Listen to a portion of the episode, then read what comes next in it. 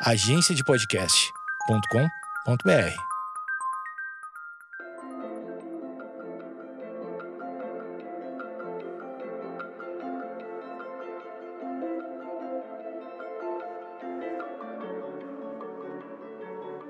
Oi, oi, gente! Sejam bem-vindos a mais um episódio do Astronomia em Meia Hora. Hoje a gente tem Dúvidas Cósmicas, o quadro do A30 que vocês mandam pergunta e eu respondo. Semana passada a gente teve o episódio do Astronomia em Meia Hora que eu falo com vocês sobre o filme Perdido em Marte.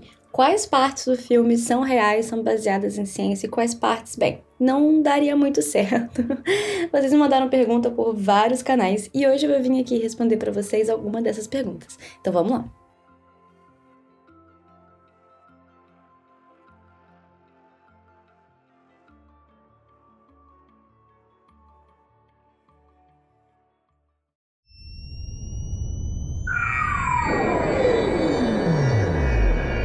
Astronomia em meia hora.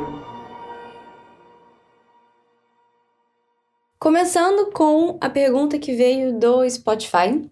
O Laércio, e aliás, essa dúvida também, é, o Lucas no grupo do Telegram levantou a mesma pergunta, que é: com tanta radiação solar, seria possível ele sobreviver tanto tempo na superfície de Marte? Não seria melhor uma caverna? O Lucas também perguntou essa questão de uma vida subterrânea que a quantidade de radiação, até mesmo assim, para viajar até Marte é super perigosa. E assim, gente, preocupação justa demais, porque realmente isso é um dos fatores mais perigosos quando a gente fala em viagem espacial. E o filme não menciona, tipo assim, o filme não fala nada sobre sobre a radiação, então meio que assim, tem que se assumir que as roupas têm algum tipo de proteção nesse futuro aí distópico que não foi mencionado, porque o filme realmente não fala nada. Então, é, na realidade, sim, isso seria um grandíssimo problema. Ficar na superfície de Marte todo esse tempo era, tipo assim, não, sem condições. A viagem também é super longa, então. Porque pensa só, todo o tempo que ele ficou na superfície de Marte, os, a, o resto da equipe, né, tá viajando também, também tá exposta à radiação. E isso, com certeza, com o equipamento que a gente tem hoje, é um grande, grande não. No caso, a gente, assim, aqui na Terra, a gente tem uma proteção natural da atmosfera. Aliás, não é à toa que a gente é tão, digamos assim, sensível à radiação sem a proteção da atmosfera, porque os seres humanos, nós, como espécie, a gente evoluiu, assim, milhares, milhões de anos, é, com as condições aqui na Terra, né? Então, quando você tira essa proteção que a gente sempre teve, é tipo assim, não dá para sobreviver muito tempo. Aliás, quando os astronautas vão é, na Estação Internacional Espacial, né, tem um tempo limite que eles podem ficar. Não dá para ficar de sacanagem assim todo esse tempo, não. Então, a, a resposta é realmente assim: é, é, seria um, um risco enorme e eles não tratam isso no filme. Então, a gente meio que tem que, para ter uma paz de mente, uma paz mental, a gente tem que assumir que existe algum tipo de proteção aí que não foi mencionada. O Luiz Felipe Garcia, é, na verdade, não é uma pergunta, é mais um comentário que Marte, é, como eu disse no episódio, ele é, o planeta recebe o nome do deus romano da guerra, tá bom? E engraçado que as luas de Marte têm os nomes dos filhos do deus grego da guerra. Entendeu? Então deram uma misturada aí. É, em grego e romano, mas as luas têm o nome dos filhos do deus grego da guerra, que é Phobos e Deimos. Maneiro, né? Um pouquinho, assim, incoerente. Coerente, mas incoerente. Mas, assim, é interessante. No Instagram, o Giselépio perguntou se teve alguma consultoria científica com o Interestelar. E a resposta é sim. O filme é, Perdido em Marte teve a consultoria de alguns cientistas o principal, um dos principais, foi o Dr. Jim Green, que ele discutiu os planos é, reais da NASA em relação assim a Marte e quais são os desafios reais em mandar humanos para Marte, entendeu? Então teve sim é, essa consultoria. O Jim Green ele foi, ele trabalhou na NASA, ele foi cientista-chefe da NASA entre 80 e 85 na divisão do Sistema Solar. Ele tem um doutorado em física pela Universidade de Iowa, tá bom? Então ele ele, digamos assim, ele tem ele tem know-how E, e ele foi um dos consultantes, sim. Ele foi transferido pro Goddard Space Flight Center, que foi até o, o lugar que eu visitei um tempinho, uns quatro meses, trabalhei lá, fiz um estágio lá de quatro meses. Depois disso, tô fazendo assim, um catch-up rapidinho da vida do cara. Depois disso, de 2006 a 2018, ele foi diretor de ciência planetária, na NASA também. E com ele, né, na liderança, várias missões foram executadas com sucesso. Por exemplo, a New Horizons, que foi para Plutão, a espaçonave Messenger, que foi para Mercúrio, Juno, que foi para Júpiter. Então, assim, você teve várias missões é, espaciais que deram super certo. Então, respondendo aí a pergunta como, como foi feita, não foi feita na brisa, assim, o filme, não, tá? teve uma consultoria, assim. O que faz sentido, né, gente? Porque eu acho que o filme teve pouquíssimas falhas e até mesmo assim, o que eu acho que a maior crítica do filme é aquela tempestade de areia bem no início, é, mas mesmo assim, o próprio autor do livro meio que já sabia que não dava. Foi pro storytelling. Então, assim, a gente aceita, a gente releva liberdade poética às vezes. Partindo para as perguntas do Telegram, como eu falei mais cedo, o Lucas também teve essa pergunta de, de em relação à radiação solar. Então, fica aí respondido que o filme não tratou sobre isso em nenhum momento. O Geraldo, ele fez um link assim interessante. Ele falou que ele citou a missão DART. Então, para você que não sabe, a missão DART foi uma missão da NASA para fazer um teste de desvio de um asteroide. Parece assim assustador, mas foi bem tranquilo porque tipo assim, era um asteroide que não tinha chances de bater na Terra. Era na verdade um asteroide binário, então tinha dois asteroides, né, um orbitando o outro. E o que a missão fez foi colidiu contra o menor asteroide para aumentar o tempo de rotação é, ao redor do primeiro asteroide. Então, uma analogia seria, tipo assim, afastar um pouquinho a Lua. Alguém, tipo assim, super colidir alguma coisa na Lua e afastar um pouquinho a Lua em relação à Terra. Claro que aí nessa situação ia ser catastrófica, mas nessa situação dos asteroides não realmente não representava perigo nenhum para a Terra. E essa missão foi super bem sucedida, porque imagina só, gente, vocês têm que planejar, vocês não, né, a NASA no caso, teve que planejar o ângulo de de colisão, a massa de colisão, o momento de inércia, com qual velocidade você vai colidir, e tem que prever qual, quais alterações isso traria para o sistema, e a missão foi assim, foi bem sucedida.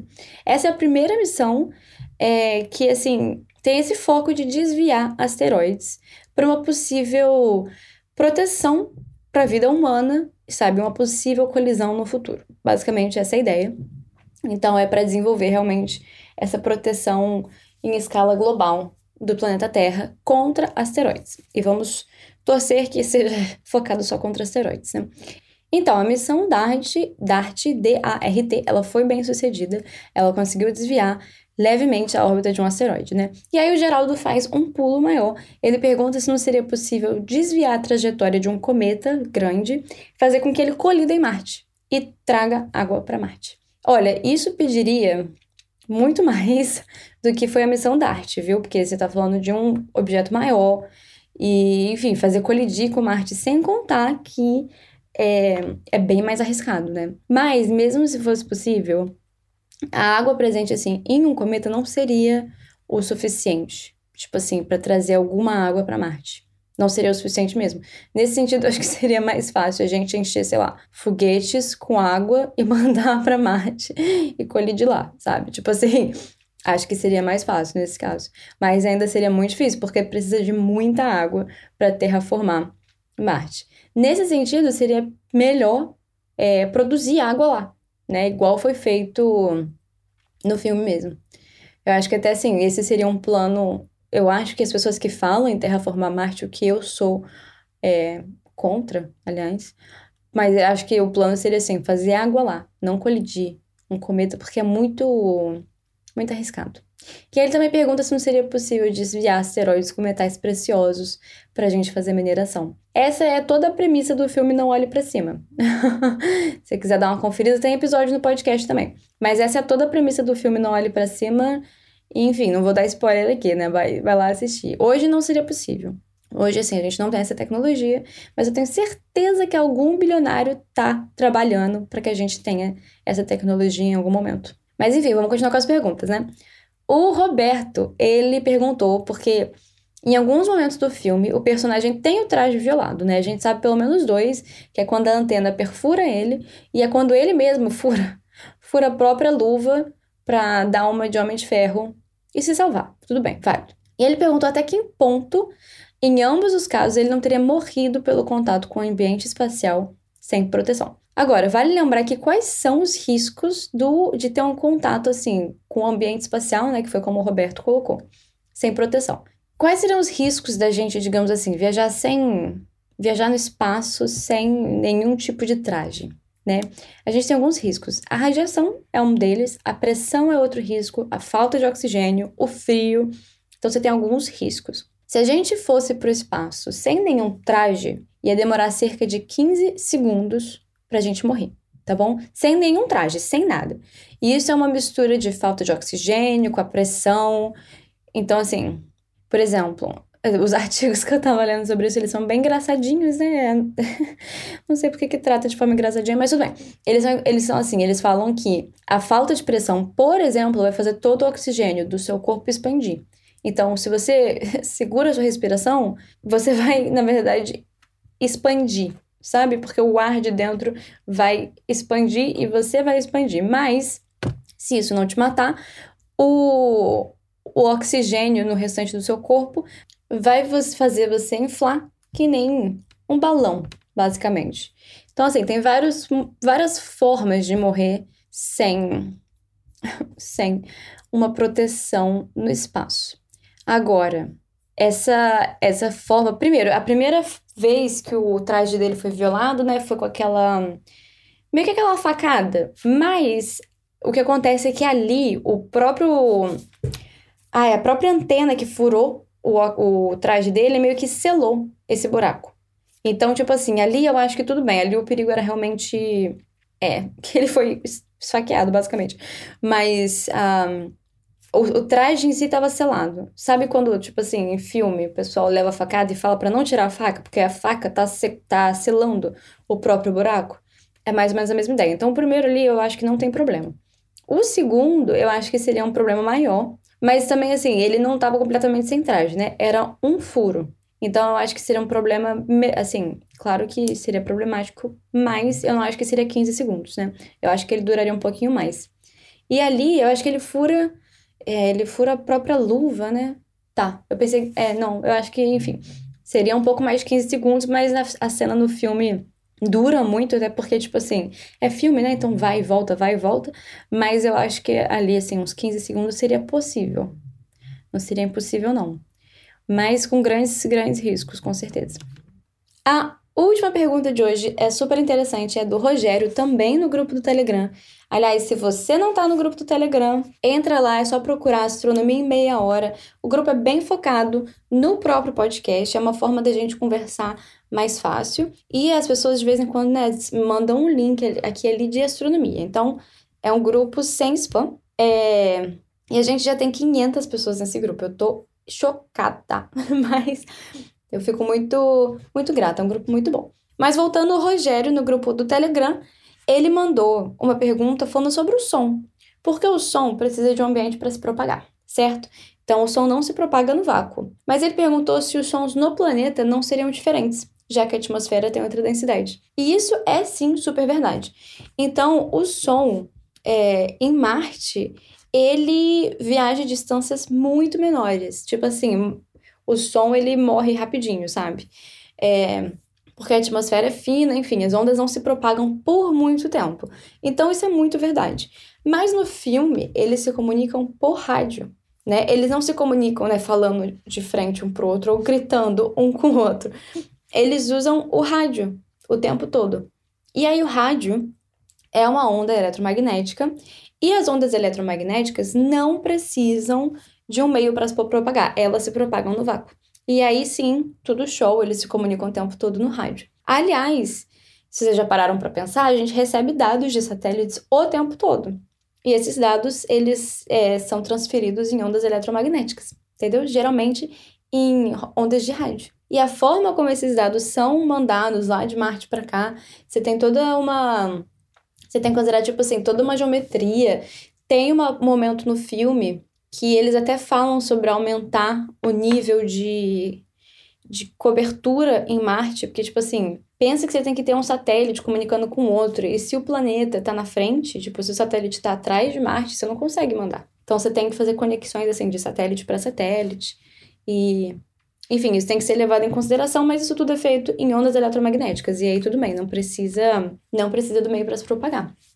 Mas assim, super show essa pergunta. É, muita gente, eu não tinha pensado sobre isso também, né? Que tipo, o som lá se propagaria de forma diferente. Gente, esse foi o Dúvidas Cósmicas dessa semana.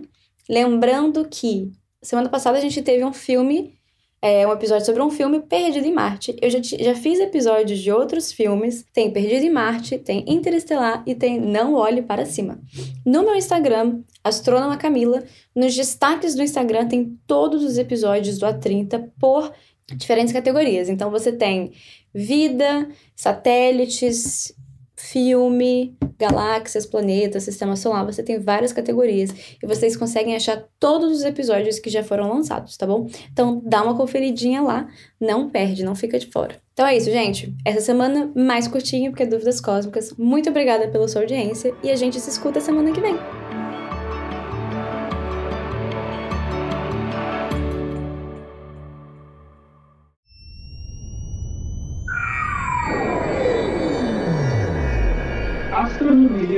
Astronomia em meia hora.